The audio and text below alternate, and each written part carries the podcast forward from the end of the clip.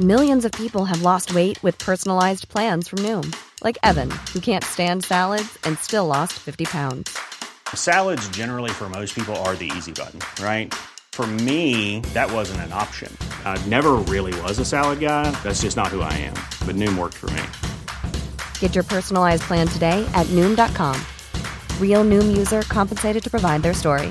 In four weeks, the typical Noom user can expect to lose one to two pounds per week. Individual results may vary.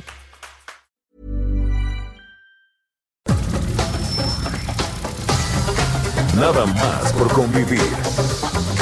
Política, cultura y ocio. Con Juan Ignacio Zavala y Julio Patán. Aquí iniciamos.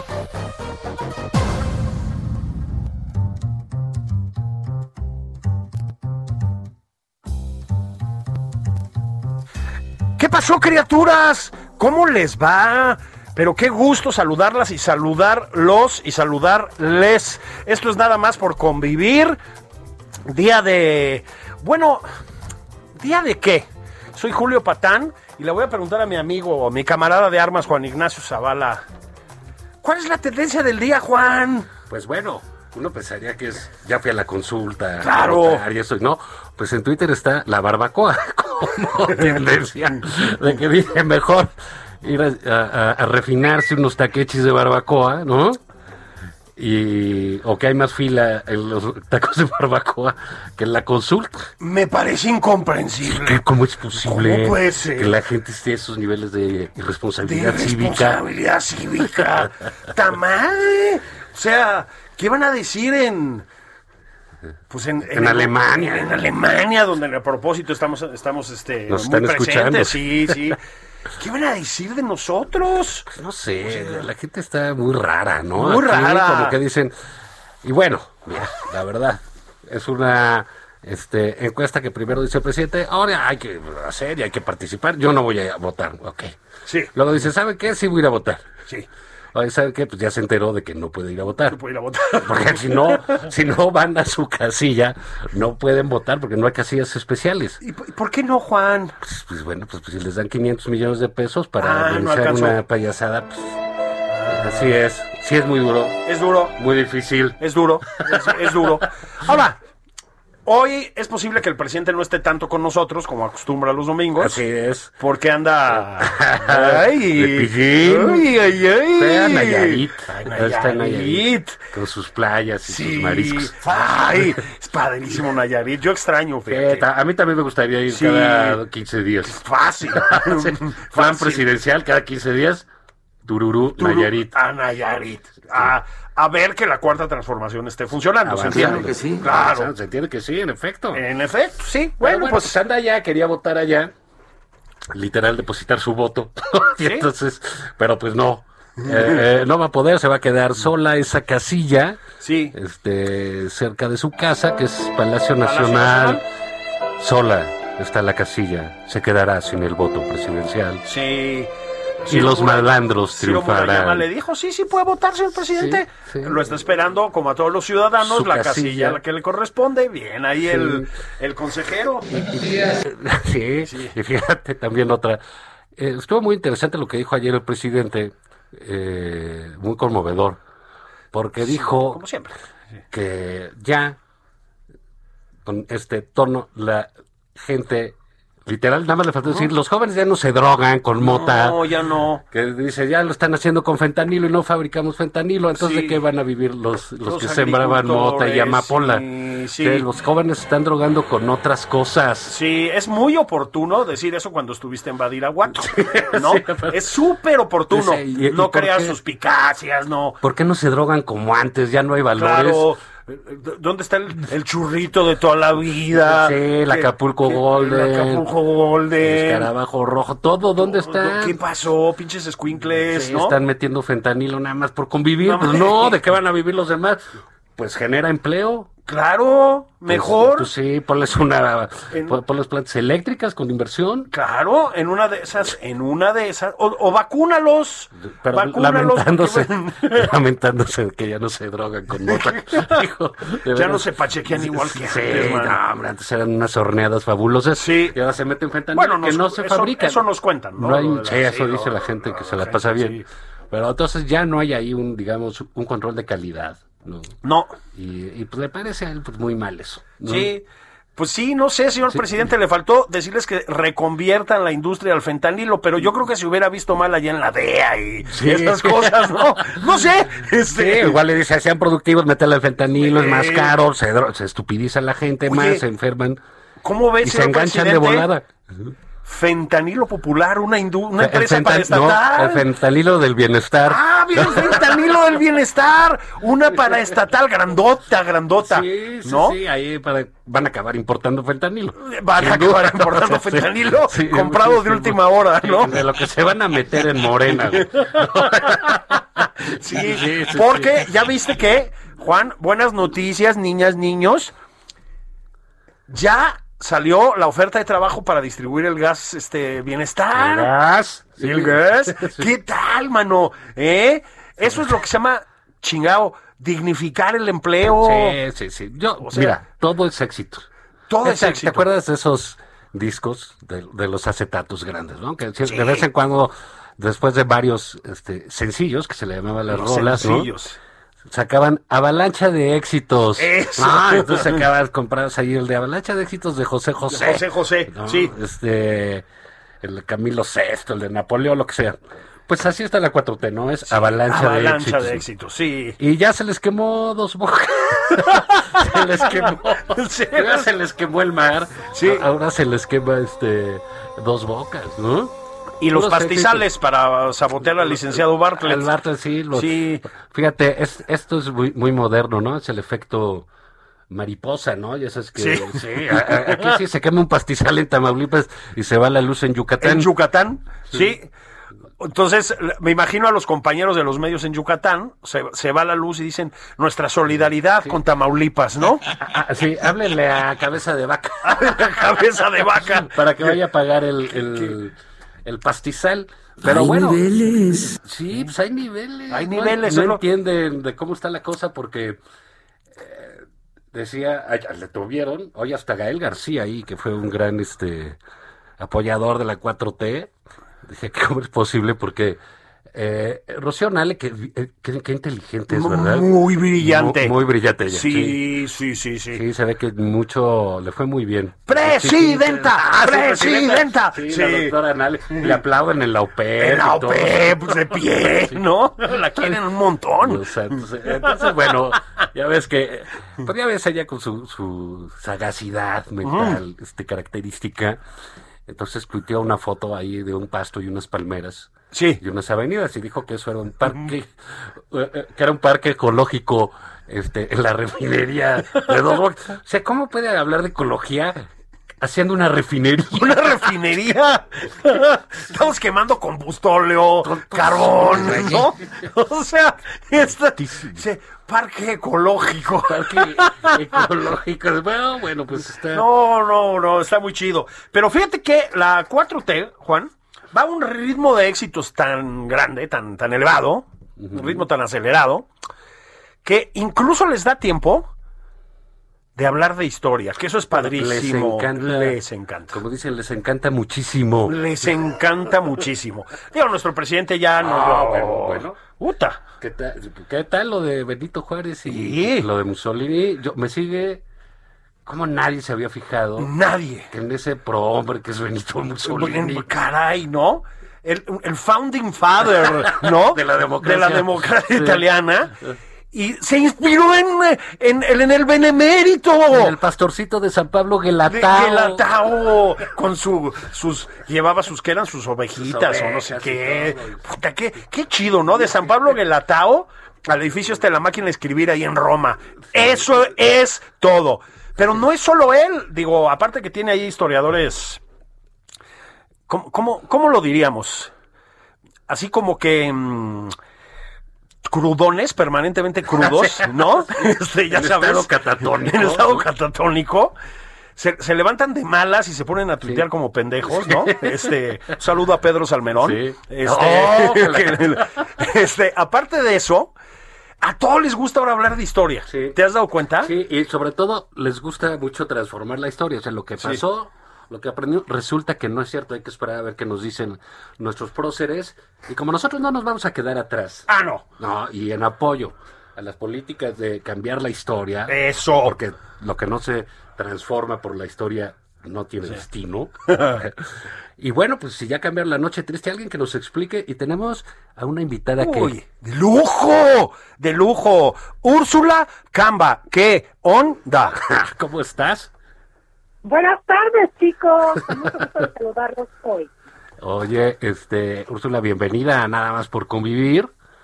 Esperemos que ya hayas ido a ejercer tu derecho cívico de, De la comer barbacoa este domingo en la mañana y que estés pasando un día feliz, más no una noche triste. Eso. Porque Oye, está- ¿qué onda, Úrsula? ¿Qué pasó ahí? O sea, ¿por qué la jefa de gobierno de la Ciudad de México decidió festejar una masacre de españoles y tlaxcaltecas? No entiendo muy bien. ¿Tú me lo puedes explicar?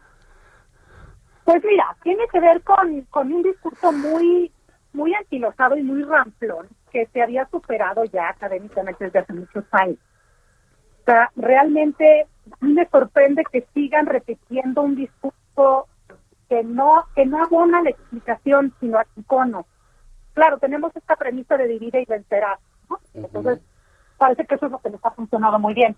El problema es que se explica la historia desde un punto de vista, eh, ignora los de- las demás realidades e impone esta explicación unívoca, lapidaria, eh, rígida, que no admite además la discusión. A mí me parece muy bien que la historia esté en el centro del debate, me parece fantástico. Sí, eso está bien, es cierto. Por primera vez acudimos a hablar y a dar puntos de vista y a sumergirnos en temas que antes nos- no nos importaban o a la gente le valían gorro. Pero sí creo que hay una responsabilidad y una honestidad intelectual a la que uno tiene que ser fiel. Y no se vale ir por la vida diciendo, ay, bueno, vamos a poner esto, porque esto es lo que más o menos me acuerdo de tercero de primaria y yo me acuerdo pues, más o menos como de los murales de Rivera. Y pues esa es la, esa es la historia y eso es lo que vamos a poner ahora y ignora otras realidades, ignora, digamos, eh, otras conquistas. Por ejemplo, se, se apela todo el tiempo al momento de la conquista, como si, hace cuando hubiera caído Tenochtitlán y ya.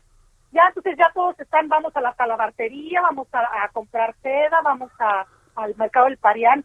Y la conquista es un proceso larguísimo que implicó la participación de un montón de grupos indígenas, que son los que finalmente llevaron a cabo la conquista, no nada más del sitio de Tenochtitlán, sino del norte novohispano, del gran septentrión, que era un territorio enorme, que fueron los indígenas porque los españoles siempre fueron muy pocos.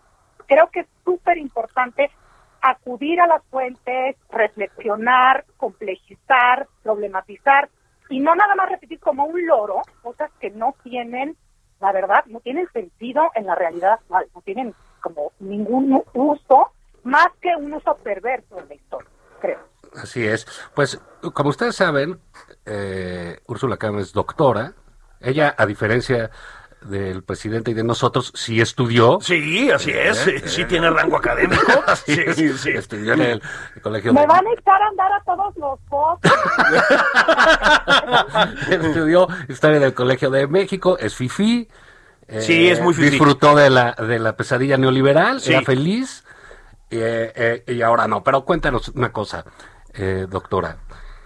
La noche triste, a mí me parecía pues que la- todos sabíamos, porque te lo enseñan en la primaria, en esta suerte maniquea que comentas tú, de que también como nos educaron, que se llama la noche triste porque es la de Hernán Cortés. Así es. O sea, el que estaba triste El era que él. estaba triste era Hernán Cortés. No, eran lo- lo- los mexicas, ¿no? Sí. Ellos estaban contentos. Exactamente. Entonces se celebraba o el árbol estaba ahí y hacía referencia a la tristeza de Hernán Cortés. Ajá.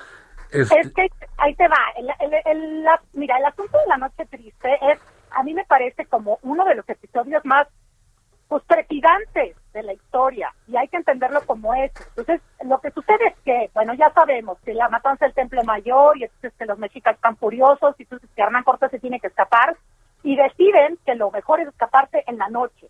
Pero entonces llueve muchísimo, llueve copiosamente. Y están escapando, digamos, hasta adelante va eh, Cortés, con, además, eso es muy interesante, llevan las, el oro del rey en las mulas y el oro de Cortés. Pues va Cortés, en medio va Alvarado, cierra la marcha Juan Velázquez, que es uno de sus hombres más queridos, de sus capitanes más esforzados, logra cruzar Cortés, logra de milagro cruzar Alvarado, por eso se llama Puente de Alvarado, la calzada que también ya le cambiaron el nombre, porque se supone que brinca, no con una pértiga, como cuenta la leyenda, sino como que alcanza a, a pasar antes de que el puente se hunda, porque entre la, el asedio mexica y la lluvia, el puente por el que van cruzando se hunde, se hunden las mulas y se hunden la mayoría de los hombres de Cándilo en se echan el tesoro de Moctezuma entre la ropa y claro, eso los jala al fondo del lago y los mata. Pues digamos que su avaricia y su inexperiencia los mata. Y de milagro salvan la vida gracias a unos tlaxcaltecas, Luisa Xicoténcatl, que es la hija del cacique de, de Xicoténcatl del ciego o el viejo, y Malinfin, una española que se llamaba María de Estrada, que aparece por ahí, que no tenemos como muchas referencias, que parece que es una mujer también muy esforzada, que salvan la vida de milagro, y Cortés está triste, ¿por qué? Porque se muere de Velázquez y porque quedan unos que no alcanzan a cruzar, y que al frente tienen la inmensidad del asedio mexica y el puente hundido y a sus espaldas la inmensidad del ejército mexica, que en unos días más se los va a comer. ¿Qué es lo que hacen? Sí, O claro. sea, hay unos que no alcanzan a cruzar y ya no hay manera de salvarse, se los van a comer después. Sí, y, Entonces- eh, cosa que le encantaría al presidente ver cómo mataban españoles, ¿no? Es lo que yo digo. O sea, está muy bien, pero ¿por qué celebrar una inaudita. masacre? O sea, eh, Úrsula fue una masacre, ¿no? Es- sí, es un episodio pues bélico, eh, muy conmovedor, muy impresionante y hombre, el, el de ponerle victoriosa, de cambiarle el nombre, es que no, no terminas de explicar eso que sucedió, ¿no? Y, no terminas de los tlaxcaltecas los siguen ayudando, inexplicablemente si tú quieres, pero los siguen ayudando. Los mexicas los persiguen hasta Utumba y los tlaxcaltecas les dicen, vénganse acá nosotros, pues a ver que se recuperen las heridas, les damos de comer. Y luego además van a armar los barcos para asediar la ciudad en Tlaxcala, los arman, los prueban en el río, los desarman y se los vienen cargando los tlaxcaltecas. Qué lindos. Eso es que también desconoce. Y es importante como recordar eso, porque entonces no entiendes, no entiendes por qué ganaron. Ganaron porque los apoyaban muchísimos indígenas, muchos. ¿No? Los texcocanos, los otomís, los tlaxcaltecas, o sea, se les van sumando todos los pueblos también ribereños de los lagos, pues porque ya se dan cuenta que no hay, ¿no? Otra cosa que hacer más que. Entonces, creo que la realidad es mucho más compleja de lo que digamos, tratan de reflejar en una cosa muy maniquea que subestima muchísimo, no nada más a los indígenas del pasado, me parece que el victimizarlos de esa manera es despojarlos también de la posibilidad de haberse enfrentado en circunstancias a lo que había, sino de subestimar también al mexicano de hoy. Es como decir, mira, como tú me entiendes, yo lo voy a juzgar por ti y yo te lo voy a dar ya pelado y digerido porque tú no tienes criterio para entenderlo. Lo cual me parece que, está mal, ¿no? Como que tendrías que decir, a ver, esto es lo que sucedió, hazte un criterio tú. No, te, no en este sesgo como siempre de el español malvado, el indito pobrecito. Pues también me parece muy discriminador, paradójicamente. Mm, Fíjate que, mm, Úrsula, vamos a escuchar a una habitual de este programa, que es la doctora Claudia Sheinbaum. ¿Quieres, ¿Quieres ver lo que dijo? La verdad no. Pues ahora lo oyes por neoliberal. Ni modo. Pero quiero, no lo quiero Sí, lo adelante. Estamos también reconociendo la memoria histórica. Y esta que es la plaza que por muchos años se llamó de la Noche Triste, hoy la reconocemos como la Plaza de la Victoria. Me rayé. ¿Qué, qué te parece? No, me fui a cocinar mientras. ¿Por qué te Pero hiciste invita. ¿Una ramen o qué? Sí, una- ahí te va. Déjame te digo. Yo creo que, mira, cuando los, los políticos no necesariamente tienen que saber de historia, son políticos, saben de otras cosas. Bueno, los políticos de antes sabían de historia. Desde Lucas Alamán Sí, cómo no. Sí, claro. Torres. Bodet sabían de historia, incluso hasta López Portillo. Pero más que eso, es que creo que necesitan asesorarse de gente que sabe, no lo hace, y eso es grave. O sea, para todo un discurso necesitas una asesoría sólida, consistente, eh, comprometida y honesta sobre todo. Si no tienes esto, pues entonces solo repites discursos anquilosados, ramplones, baratos, chapas.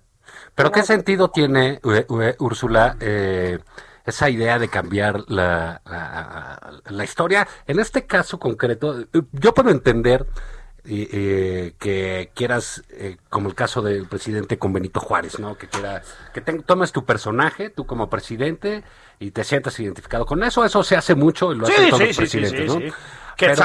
y López Portillo. López Portillo, el- Madero con Sí. este y con el otro. y- eh, el tema aquí es por qué querer cambiar un episodio, eh, aparte bueno para el país, como decíamos, como si la noche triste, pues no, no es, no solo son las canciones de José José, no, No. no, te llevan nada más ahí, ¿no? Aunque también. Aunque también, Es claro, hay que decirlo. Estamos de pie, ¿eh? nada más que ustedes sí, no nos ven. Hablando Sí. del príncipe de la canción. Sí. Pero digamos, te remitía inevitable, inevitable- Hernán Cortés, y fue, fue donde se lo tundieron. Lo- lo torcieron, Y, y lloró sí. porque pasaron encima de él.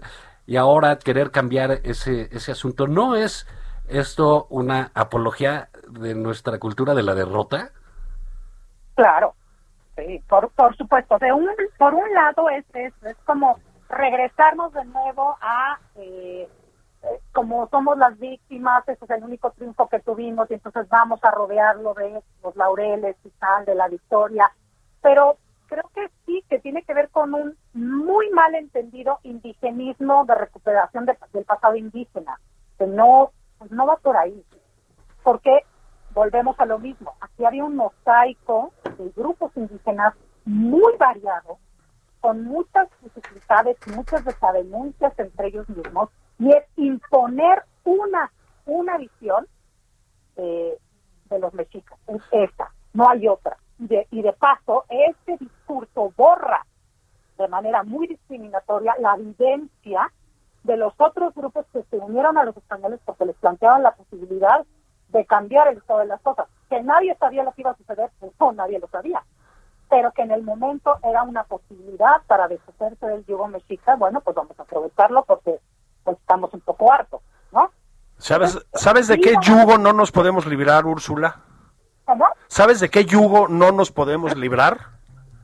Del del tiempo. No te vayas, vamos a pausa, Vamos a hacer un comercial. ¿sí? Y si quieres, ve a cocinar algo, también Sí. invita, no seas así. Una barbacoa. No, no medita seas gacha. si vas a la consulta o no. Sí. Y nos dices Y- qué pensaste al regreso. ¿Qué ¿te pensaste al regreso, va? Ok, va. Bueno, mientras tanto, Julio, pues vámonos este, eh, a un... Por, por- vayan por la barbacha, en efecto. Una pausa Una refrescante. pausa refrescante y regresamos con ustedes.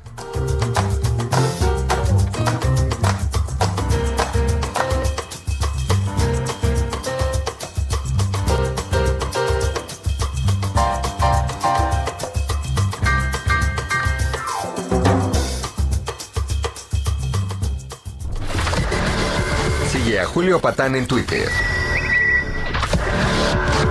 Arroba Julio Patán 09. Esto es Nada más por convivir.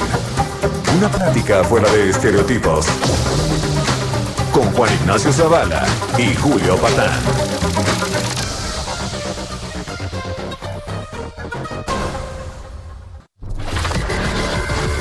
A Juan Ignacio Zavala en Twitter. Arroba Juan. Estamos de regreso en Nada más por convivir. Aquí Juan Ignacio Zavala y Julio Patán.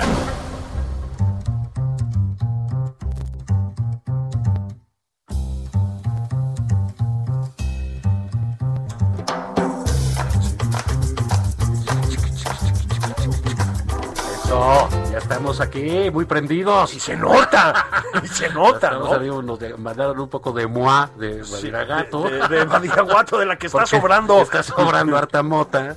Porque le- los gringos ya no se drogan como antes, Ya no. perdieron principios, estructura moral. No, y sabes que y, y despenalizaron. y- Sí, van para abajo. Van para abajo. Sí, sí. Ahora, el, el- el- el- principio de decadencia es haber votado por Biden. Por Biden. Con Si lo no bien que, es- Trump, con Ay, bien que íbamos. era un amigo de México. Amigo de México, hasta lo fue a visitar. Ay, hasta lo se a puso cubrebocas y todo el señor presidente. Sí, es el único lugar que se puso Es cubrebocas. correcto, es correcto, sí. Y luego Sí. dice que ya no somos lacayos. Ah, ok. Sí. ok, no. Ah, Pero qué bueno. Estamos de regreso con nuestra invitada que se la robamos a John Ackerman. Sí, costó, ¿eh? Costó trabajo. Que Sí. se les haga la boca papel de baño. claro que no. ¿de qué Claro que sí. claro de que sí. como dice el Estamos, sí, claro con, que la, con la doctora Úrsula Camba, Así es. hablando de cómo lee la historia la cuarta transformación. Te decía Juan en la pausa, mira Úrsula, a ver si estás de acuerdo, ¿no? A ver. Tienen estos eh, señores a un eh, pues un sociópata y un asesino, un gatillero que era el Che Guevara, y a un tirano que es Fidel Castro como estatua en una plaza. ¿No? Luego hacen un homenaje a una masacre, digo, no importa de quién contra quién. Le llaman la noche de la victoria, fue una matanza, ya sé, así son las guerras, fue una matanza. Y luego salen elogiando a Pancho Villa. A Pancho Villa. ¿Te parece un modelo de humanismo, querida Úrsula? No, bueno, pero pues claramente ellos tienen como su discurso, como tienen, es como estas cosas prefabricadas de las mueblerías que las compras ya hechas, ¿no? Y las instalas ya hechas, y ellos tienen como este modelo, es como esto es lo que ya está hecho y esto es lo que vamos a instalar. No importa que sea absurdo, no importa que sea un contrasentido, no importa que no se sostenga, eso ya está hecho y así se va a quedar y nadie lo va a arreglar y nadie le va a mover, nadie lo va a pintar, nadie le va a hacer nada. Pues, pues ahí no hay nada que hacer, porque además, como es un discurso que no promueve el diálogo, sino solo la imposición, pues es muy difícil lidiar con eso, porque no escuchas todas las voces que hay. Es una voz única, impuesta desde arriba, y esa es la que todos tienen que acatar y eh, obedecer. Pues no se puede. Así no se puede discutir ni debatir. Yo, yo pensaba en Pancho Villa, digo, yo no soy historiador, estoy lejos de tener un doctorado, En el Colmex, en el, aparte. en el Colmex, ¿no? O sea, en la élite y tal, pero pues he leído un poco, ¿no? Y digamos, tú lees las versiones a favor de Pancho Villa y lo siguen retratando como un matón, es decir, no, no hay criminal, no hay pues, vuelta de hoja, ¿no? Entonces, tú puedes elegir si era un matón o un verdadero psicópata. Está muy bien, Úrsula, a ver si estás de acuerdo, pues analizar su papel en la historia, analizar su papel, digamos, en el imaginario popular que lo tiene, ¿no? ¿no? Claro, ¿no? O sea, balancear. Ahora, Al final es el único hombre que invadió Estados, Unidos, ¿no? Bueno, lo que no puedes hacer es tratarlo como una especie de santón, ¿estás de acuerdo? Pero es que eso en México se tiende mucho a eso, este Julio, Juan. O sea, se tiende a agarrar una figura y esa figura le vamos a quitar todo lo feo que tenía, le vamos a poner puras cosas buenas y si otro tenía cosas buenas, pero hacía cosas medio feas que no me convienen, entonces pues ya, lo relego a la sombra de la historia. Eso es un patrón, pues, o sea, como que lo que decían ustedes al principio, cada sexenio toma sus tantos patronos a los que va a venerar, ¿no? que puede ser Benito Juárez, puede ser Pancho Villa. O sea, yo lo que creo es que, les repito, creo que todo radica en la honestidad intelectual y en, no es tanto, a ver, la gente cree que la historia no debe de estar ideologizada o que no debe, digamos, o que debe de ser objetiva. Eso es imposible. La historia no puede ser objetiva. Lo que sí puede ser y tiene que ser forzosamente es rigurosa. Un historiador lo que tiene que hacer es decir, ok, estas son las fuentes que hay, estos son los rastros que hay y yo analizo desde aquí quién lo dice para quién y a quién le está hablando.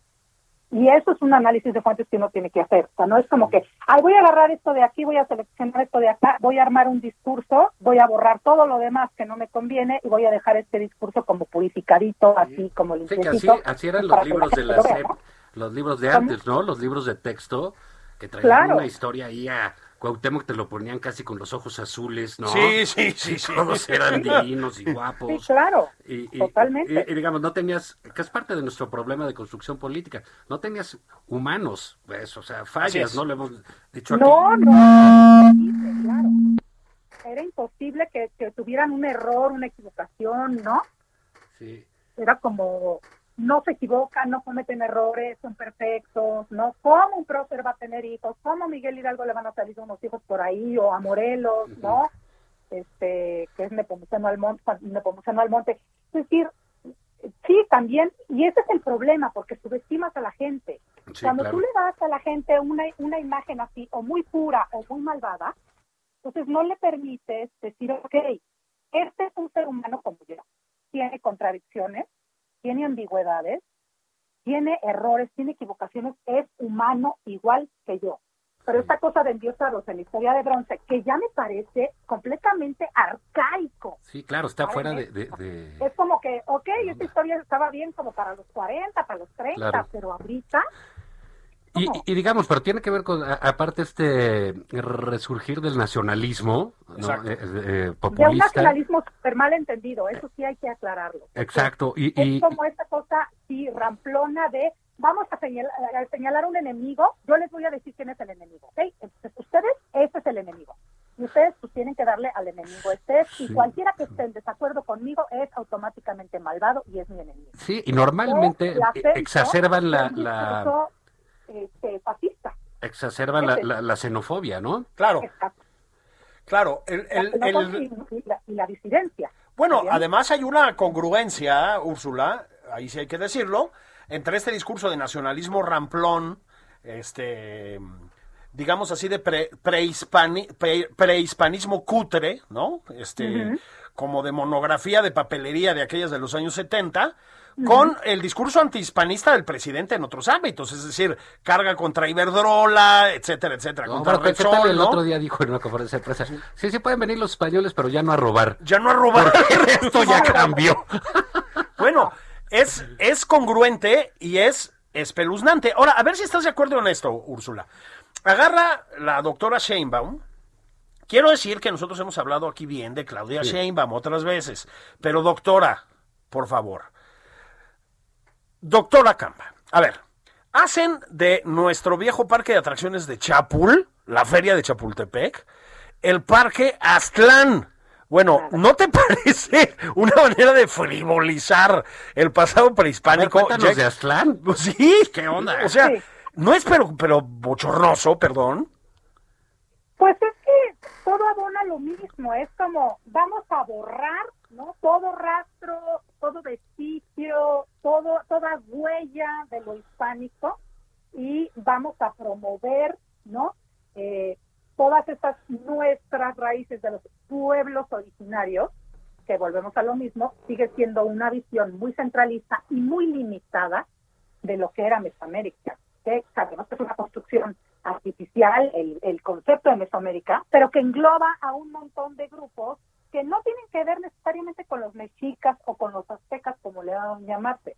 Pero pues que todo es lo mismo. Al rato van a salir en el informe con un penacho de, de colas de colibrí, como el de Moctezuma, 300 colas de colibrí en el, en el penacho, ¿no? O van a salir enredados con sus, con sus víboras de cascabel, porque pues eso es lo que toca. Ya rayan de veras en lo ridículo y en lo absurdo. Sí, yo, yo creo que está siendo generosa y ya lo superaron, querida Úrsula. Sí, este, de hecho yo, a, ver, a la luz de lo que estamos diciendo, podríamos entender que la toalla de Fernández Noroña ahí en el, en el baño, eso que tanto éxito causó, tanto éxito tuvo, quiero decir, podríamos decir que es un preámbulo a, no sé, a ver a Mario Delgado, que lo tengo aquí frente, enfrente en una pantalla de televisión. A propósito, se le ven las tetillas eh, a través de la camiseta. Sí, ¡Vaya! este, bueno, perdón, pero sí, este, sí, sí, pero bueno, Pero bueno, eh, la cara de inteligente lo vamos a no acabar le viendo de no, no, no, no, no, no, no, el magnetismo, ¿no? Pero lo vamos a acabar viendo de caballero águila o no sé qué. Este, querida Úrsula, te mando un abrazo. Nada más te voy a decir que sí hay historiadores alrededor del presidente. Lo que pasa es que están muy crudos. Sí. Entonces están perdiendo facultades. No, o están formados para, para votar los tres. ah, están formados. Ah. Y- pero Úrsula, gracias por darnos esta visión neoliberal de la historia. Sí. Nos, nos vamos a quedar con la de Claudia Sheinbaum. Ah, sí. Sí. Sí, doctora Sheinbaum, disculpe usted. Vamos a quitar Chapultepec, que es una palabra alemana. Alemana, sí. Y vamos a poner Aztlán. Aztlán. Gracias, querida Úrsula. Les mando un abrazo, cuídense mucho, mucho gusto. Un abrazote. Sí, mano, parque de atracciones Aztlán. Es lo que yo me preguntaba el otro día, ¿no? Pues, ¿qué vamos a hacer? Sí, te digo, es, es, avienta a la princesa. Avienta a la princesa Al cenote. cenote, güey. O sea, este, ¿no? Ah, sí, este, pégale a los españoles en el árbol de la en el árbol victoria. de la victoria, ¿no? O sea, eso, entre eso y los delirios de Jesús A. Rodríguez con las carnitas y la chingada, Sí. pues yo de veras, Juan, no sé. Sí, pero Jesús. Rodríguez. Pues sí. Bueno, pues es que digamos es un concurso de disparates, ¿no? Aquí es, Sí. sí, sí es algo sistemático. ah, pero esa idea de apropiarse de la historia que estábamos, este, que hablábamos con Úrsula, que co- como bien eh, decía ella, pues todo eso es un contrasentido, ¿no? Pues este, eh, digamos, es un poco ridículo, ¿no? O sea, No, bueno. vas a renombrar calles, eh, ok, ¿no? Vas a poner tu nombre en una calle, ok, ¿no? Le va- vas a inaugurar una plaza que se llame Plaza Peje, bueno, pues ok, Sí, exacto, ¿no? Este, pero Sí. le pones lo que quieras, pero eh, querer cambiar la historia y las cosas, pues sí, sí, sí está más, digamos, porque ni siquiera abonan en nada, ¿no? No es que hayan descubierto, no es que hayan... No, no, no, nada, por Dios, Al revés, han quitado el presupuesto para las investigaciones, este, fue a pedir ahí, ¿qué tal cuando fue a, a pedir este el penacho de Moctezuma? Penacho Y le contestaron los austriacos que no se puede. Sí, sí, año. sí, mandó a, su señora esposa, Sí. la, la doctora. La- la Hay muchos doctores y Sí, doctoras, sí. ¿no? La doctora Gutiérrez Müller. Sí, fue allí por el penacho y luego Sí. fue a, pues creo que insultar al Papa, ¿no? Al Papa, algo algo, así, no, Oiga, no queremos que nos pidan perdón. Que nos ah, sí, perdón. ahorita voy. Ah, sí, ya, Toma- ya lo están Sí, redactando. tómame el tiempo. Sí, sí, ya voy. lo están redactando. Y, y bueno, ahora que se habló de lo, lo de la doctora, pues qué tal este, este sujeto que, que en el nombre, digo, qué pena con Alemania, porque este güey se llama Marx. Sí, Marx. Arriaga, como, como decían ahí, pues, y una frase de Marx bien decía, pues sí, todo se, re- eh, se repite en la historia. Unas como tragedia, Karl Marx, Sí. y otras como comedia. Y una mala comedia es Marx Sí, Arriaga, ¿no? y, lo- y luego, y luego como comedia tipo ficheras, ¿no? Que es en, el que- en la, que- en la que estamos, ¿no? Sí. Como de... Como de-. Sí, exactamente. Sí, hace, no sé, unos días empezó a Sí. circular en redes sociales, dos, tres días, un video de Marx Arriaga, que es el que se encarga de los libros en la Secretaría de Educación Pública, los libros de texto, este, em, diciendo, bueno, de verdad, Juan, a ver, voy a, voy a, voy a decir esto. Yo sí me receté el video completo. Yo sí me lo receté, ¿ok? Repito, Que- Franco Carreño. Es tu afán de... Sí, no, a ver, soy un profesional. Del ¿no? masoquismo. Del masoquismo. Me- en su momento me, Claro me- que sí. me receté el de López Gatel con los oligofrénicos estos de la jornada. Sí. Y ahorita, Pues, eres como ocioso, ¿no? sí, también. Sí, este, y ahorita me eché el de Marx Arriaga. Tengo que decir que es más pesado que el de López Gatel, ¿eh? O sea, en términos de Monserga, es más. Y de verdad, es una colección de tonterías y de lugares comunes espectacular. Pero efectivamente dice algo muy confuso, porque es sobre el, el ejercicio de la lectura. Entonces, lo que dice él es que el mercado, el capitalismo, que es malísimo, es muy malo, Juan. Mal- de Malolandia. Es muy malo. ¿sí? Lo que hace es, digamos, promover una forma de entender la lectura que es exclusivamente lúdica, basada en el goce, en el placer. Qué cosa tan mala, ¿no? Sí. Cuando la lectura te debe llevar a conocer tu realidad para transformarla. Eso le dijo a una colección de normalistas que pobre gente, ¿por qué tiene que estar escuchando esas cosas? Bueno, se armó un escándalo en redes por esta sandez, ¿no? Por decir que la lectura por placer, sí es lo que dijo, es una, un vicio capitalista, digamos. Bueno, es el encargado de los libros de texto, Juan. O sea, de los libros de texto. Entonces, lo que... Pues no, no sorprende, ¿no? No, porque es, es la, la, la radicalidad, fíjate, es, es ese, ese sobreideologización que Sí. tenemos ahí con estos cuates. eh, que mira, yo, yo recuerdo pues que antes criticaban a los curas que satanizaban el, Sí. el, el placer. El placer ¿no? Estos son unos curitas de pueblo, güey, de, o sea, pue- de pueblo. pero del presidente para abajo, Así es. ¿no? En esos términos morales, históricos, es lo que hacen. Así es. Entonces, la cantidad de cosas, digamos, que no entiende Marx Arriaga, pues bastaría para hacer una enciclopedia, ¿no? Pero, pues primero, Juan, es obvio que el mercado promueve muchas formas de vender libros. Efectivamente, de lo que se trata es de vender libros, ¿no? Es decir, sí tiene algunos, pues, tiene li- ciertas líneas editoriales que tienen que ver con, como dice Arriaga, mundos de fantasía que no tienen que ver con la realidad en la que todo es bueno y bueno. Sí, bueno, nada más carnal que si vamos a hablar de discursos de fantasía en los de mundos en los que todo es bueno, bueno, bueno, o sea, feliz, feliz, feliz, pues a lo mejor hay que empezar por el Estado mexicano encabezado por el presidente López Obrador, ¿no? Sí. Porque pues eso es además lo que están tratando de promover en los libros de texto. Este, es, es decir, utopías y frivolidades, pues también desde el estatismo. Y Juan, el mercado editorial es diverso, promueve autores clásicos y autores super frívolos, promueve a Harry Potter y sociólogos insoportables, promueve libros de arte y promueve libros y promueve mangas. Es decir, Porno. lo- porno, Y, grazie y- y- y- sí. y hasta libros de López Obrador. Y hasta libros de López Obrador, economía moral, que a propósito se venden un buen, o sea, hay que decirlo, se venden bien. Entonces, es una sandez tras otra lo que dice Marx Arriaga. Yo digo que está bien, o sea, se vale vivir en el más trasnochado de los eh, izquierdismos como hace él. Se vale estas visiones maniqueas del mundo, incluso se vale tener arrebatos poéticos como los que luego tiene ahí, que, oh my God. Así que tal pone a, al- ¿cómo se llama? Su, ahora sí que su lacayo. Le falta a Jesús Ramírez, ¿no? Sí, sí, ¿Te sí. acuerdas de, de ese de, de ensalada de locos, no? De, ¡Lacayo! Ah, sí, la- la- ¡Lacayo! Y, y iba el Jesús Ramírez y lo pone a recitar Mamá soy Paquito Mamá y soy esas Paquito. bueno, pues esas cosas. Es el titular de los libros de texto, Juan, de los libros de texto. A propósito, es una posición que ocupó en sus días con los defectos que le quieras atribuir Martín Luis Guzmán. Sí, sí, Ahí chambeaba Agustín Yáñez, ¿no? O sea, Torres Bodet. Torres Bodet. O sea, sí llegamos a Marx Arriaga. Vasconcelos. Vasconcelos, ¿no? Bueno, llegamos ahí. Es de verdad, otra vez, digamos, contribuir, Juan, a este discurso, pero verdaderamente ramplón, antiempresarial, antimercado, silvestre, sin conexión con la realidad.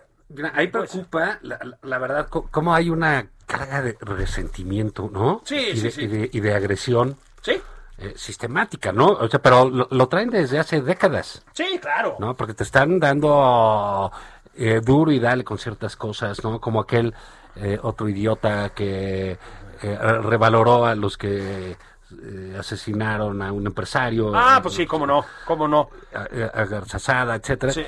Caray, o sea, quieren reivindicar todo y no se puede. El país va avanzando a otra cosa y los, va- los van a dejar atrás, ¿eh? Los están dejando atrás, sí, ¿no? sí, sí, porque Es- no, no, digamos, eh, una cosa, por ejemplo, la vamos a ver hoy con los resultados que tenga esta la consulta de la, la podemos llamar la consulta de la barbacoa. La, la- sí. La barba consulta. La barbaconsulta. Este, va- van a tener un resultado. Ponle. ¿Qué quieres? ¿5 millones? ¿8 Pues sí, a millones? ver. ¿10 millones? Los que tengan. Ellos tuvieron 30 Claro, hace tres años. Es- pues están tirando apoyo. Lo que sea al- debajo al de bruto. ese techo, digamos, pues es- es viene- perder, ¿no? Todo es para O sea, abajo, ¿no? A partir de ahí ya viene todo para abajo. Entonces es, eh, digamos, vemos estas apariciones lamentables de Marx Arriaga, etcétera, ¿no? De, pues esto de la doctora Sheinbaum, también doctora, pues es un despropósito. No sé qué necesidad tiene ella de, de querer empalmar así con el presidente. A lo mejor es un pleito por el discurso duro de Morena, ¿eh? Pues es ser. posible, es posible. Enti- entiendo que sí. Claudia Sheinbaum evidentemente es una persona informada. Sí. Evidentemente Conoce es el mundo, pues. que- sí. co- evidentemente, evidentemente es una persona con posiciones mucho más sensatas que el presidente en muchos terrenos, en muchos terrenos. Es mucho más eficaz además. Pero pues sí, como que trata de, pues sí, de montarse en esa ola de lectura de la historia que es ridícula, ¿no? La verdad es, es, es ancestral, es, es eh, inútil. O sea, es como, es, pues es años 40, Pues sí, Juan. sí, sí, o sea, es tratar de revivir época. Aquí lo que es increíble es cómo se la pasan volteando al pasado, ¿no? Sí, Este, que la noche triste, que, que la consulta, ¿no? De, o sea, Ya de Cedillo nadie ni se acuerda. No, pues ya, Qué hombre, pena déjenlo con el doctor. hombre, pues ya. Al, al licenciado Salinas. Sí, sí. El licenciado Salinas es inmortal, Juan. calma, calma. Y el príncipe Peña. No, el ¿dónde príncipe estará Peña. ahorita el No me toquen Peña? al príncipe Peña, ¿eh? ¿Dónde estará Pepe Peña? Ah, quién sabe, ¿Dónde quién sabe. el- Yo el otro día pasé por un sushito. Cemental de Atlacomulco. El- ¿no? Yo, yo el otro día pasé por un sushito y vi un tipo así como con barbas y greña y me pareció que su podía corbata ser en la cabeza, cabe- güey. Ajá. Y dije, no es, no es este el príncipe Peña de en plan undercover. este Y vino a votar porque no. vino a porque votar no. por el no. Pero no lo puedo asegurar. Sí. No lo puedo asegurar. Pero digamos, es un juego, Julio, todo el tiempo en, en- en- en mirar atrás, ¿no? ¿no? No hay planteamientos de futuro, el futuro está cancelado porque pues, no pueden generar políticas públicas de futuro, ¿no? Porque no lo entienden. un parque ecológico en Dos Bocas, ¿cómo que no? Con sus palmeras borrachas de Palmeras sol. Borrachas de sol, mamá soy Paquito. y, y- y ya está, entonces es el, esta es la transformación del pasado, no es la, no, no es la transformación, no va hacia adelante, es- esto va hacia atrás en sentido figurado y de a de veras. Mira, es que, a ver, para volver al tema de la historia, Juan, em, todo, en todos los, todos los gobiernos, digamos, o la mayor parte de los gobiernos, en México y en cualquier parte, y particularmente en México, siempre han jugado con la historia. Efectivamente, como decía Úrsula Camba, todos los presidentes tienen como sus referentes históricos, digamos, juegan en torno a ellos y demás, ¿no? Lo que yo creo que no habíamos visto es esta insistencia, casi voy a decir cotidiana, en acercarse a la historia. Eso, Juan, perdón, pero sí es una especie de tic de país autoritario. Es decir, la reescritura de la historia, la transformación de la historia en una forma de propaganda, ¿no? En un relato en el que todo conduce al supremo líder, que es lo que estamos viendo aquí. Eso no se había visto en los sexenios pasados, ¿sí? Ni siquiera con Carlos Salinas de Gortari, digamos que tenía como una... Que con- nos los guarde muchos años. muchísimos años y le mandamos un abrazo. Ni siquiera con él, ¿eh? Ni siquiera con él. Es decir, esta obsesión con que en el fondo pues es como una especie de ensayo diario para insertar al actual presidente en la historia, que es de lo que se trata todo este sexenio, ¿no? Básicamente. Va, va a quedar en la historia, ¿eh? Tal y como van las sí, cosas, va, eh, sí. nada más que no como él cree. Pero también tiene su, su como su límite las alabanzas, ¿no? Un, un- un caso de esos fue eh, es porque como son trogloditas, se madrean a todos, ya sabes, como Ah, eres sí, acaban ¿no? a- Y a que- varillazos, sí. A varillazos, y si no es con los de afuera, con los de Sí, adentro. sí, sí. Y, y, pues, ¿qué tal la madriza que le metieron a Julio Astillero? Astillero, mano. que tanto los apoya y que inauguró Chairo Centro Sí. y todo eso, ¿no? Radio Chairo que la tiene ahí. Y Moles que le dice casi que chayotero Se y se le dejan ir en la Falso. conferencia de prensa. Pero además, a ver, ¿lo, lo vieron ustedes, Astillero? Estaba desencajado, Juan. Tuvo que ir a hacer un Jorge Ramos. Puta, déjenlo ya. O sea, ¿cómo le quitan Astillero la simpatía al presidente? Me lo van a Pero te matar. digo, en ese, en ese tema de la adoración, este, pues se les pierde, ¿no? Nos vemos mañana. se les pierde Adiós, todo. adiós. Y adiós, adiós, sí, nos Sí, tenemos que ir. Adiós a la. Este, porque Adivinen a dónde vamos. Se está acabando la barbacha. Se ¿no? está acabando Stranding Topic. Y la drunk sauce, la Sí, salsa borracha. Exactamente, Se ¿no? está enfriando el consomé. Sí, y la quedando o sea, la caguama. garbanzo. Sí. Y no se droguen con fentanilo. Sí, ya bájenle, ¿no? Nada más por convivir. Denle chamba, Y nos vemos, nos oímos la semana que entra, Julio. Que por favor. bien. Abrazotes.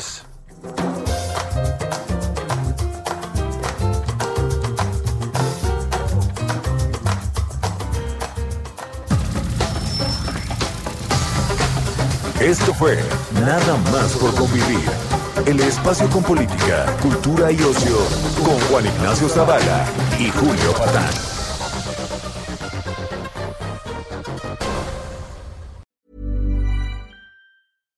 Hi, I'm Daniel, founder of Pretty Litter. Cats and cat owners deserve better than any old fashioned litter. That's why I teamed up with scientists and veterinarians to create Pretty Litter. Its innovative crystal formula has superior odor control and weighs up to 80% less than clay litter. Pretty Litter even monitors health by changing colors to help detect early signs of potential illness. It's the world's smartest kitty litter.